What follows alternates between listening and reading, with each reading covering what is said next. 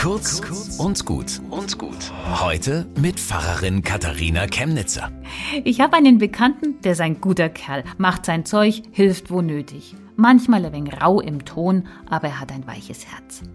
Seit ein paar Wochen bestückt er seinen Status aber mit ziemlich bitteren Statements. Nicht politikverdrossen, sondern wütend. Er sieht nicht ein, was vorgeschrieben wird. Mir tut's weh, denn das passt nicht zu ihm. Er ist ein Freigeist. Und am meisten könnte man erreichen, wenn man ihm sagt, du willst doch für deine Kinder und Enkel eine gute Zukunft. Leb einfach alles, was du dafür für richtig hältst, das passt dann schon zu dir und besser als dieses verächtliche Kontra. Demokratie lebt nicht davon, dass alle sich so verhalten müssen, wie ich das will, sondern dass wir uns die Freiheit und die Fähigkeit zutrauen, mit individuellen Gaben und eigenem Können etwas dazu beizutragen, dass wir die Herausforderungen für die Zukunft bewältigen. Ich traue das vielen zu.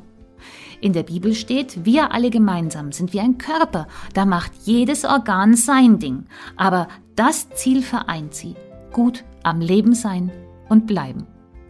Bis zum nächsten Mal.